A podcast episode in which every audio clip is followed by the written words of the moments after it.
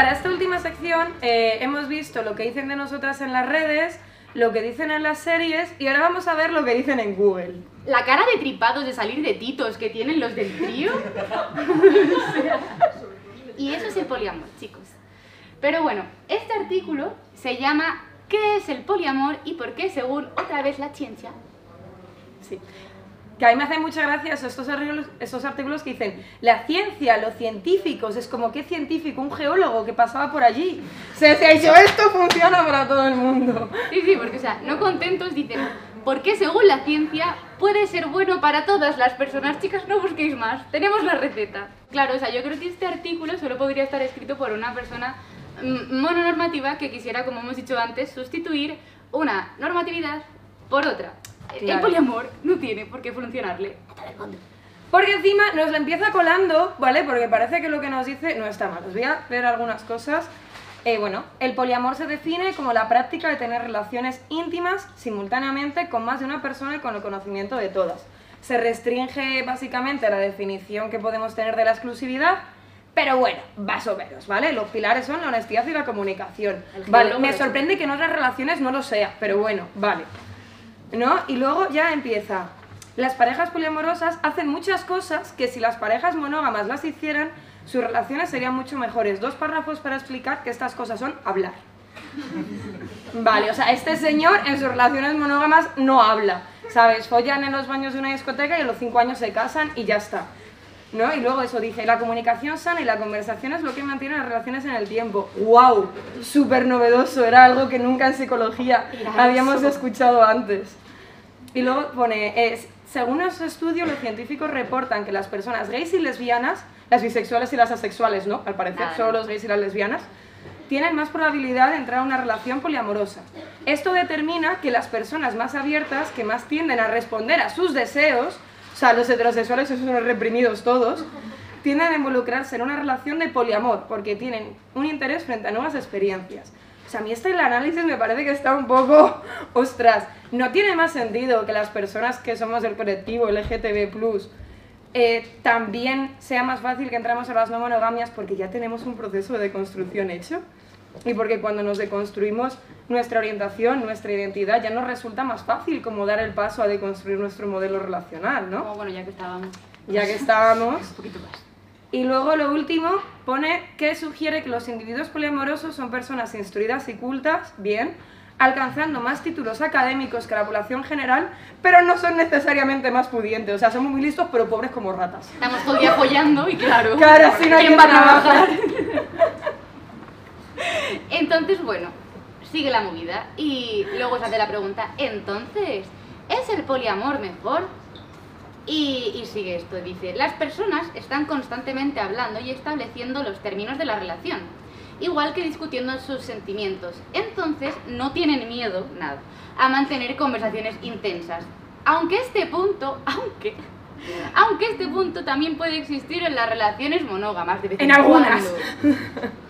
O sea, es como que odia, odia la monogamia, pero no, pero es monógamo y no, no, no sabe qué hacer con todas esas Yo creo que le mierdas. roto el corazón hace poco. Y ha Sí. escrito este. Es lo típico que decimos de, pues me han dejado, me voy a volver lesbiana. Pues este dijo, me voy a volver poliamoroso. Y no le ha salido muy bien, por lo que se parece. No.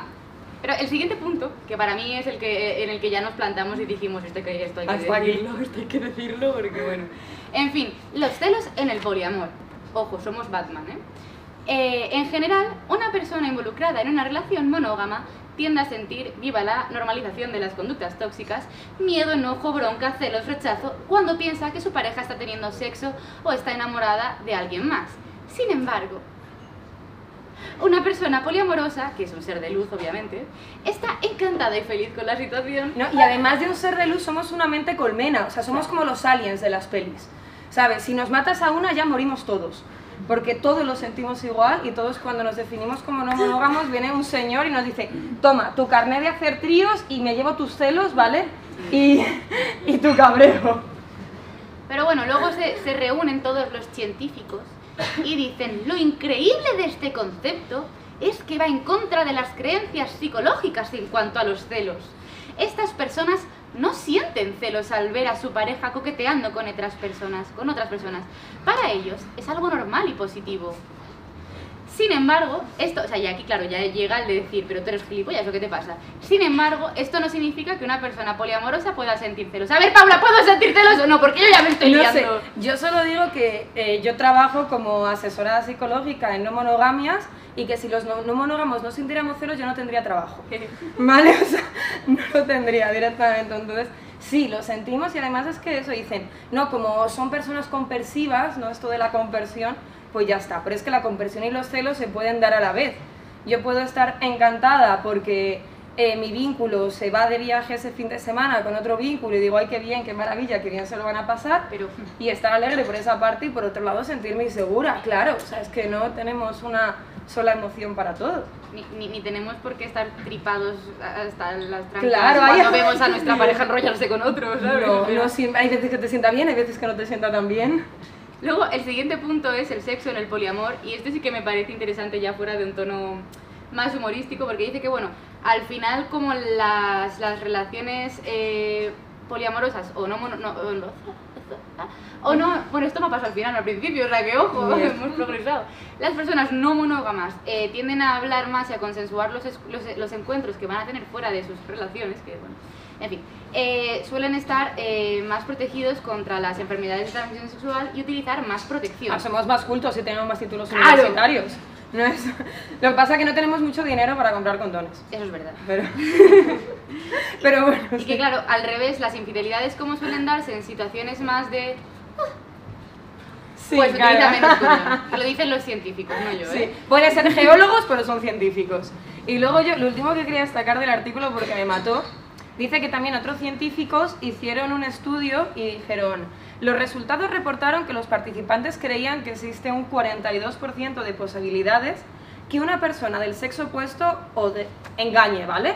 Pero respecto a sus propias parejas, decían que tenían un un 5% de posibilidades y un 8% en un futuro. Sin embargo, un 9% de ellos se declaró que había sido infiel a su pareja. Hmm. Es decir, que nos creemos que todo el mundo, que todo el mundo engaña menos nosotras.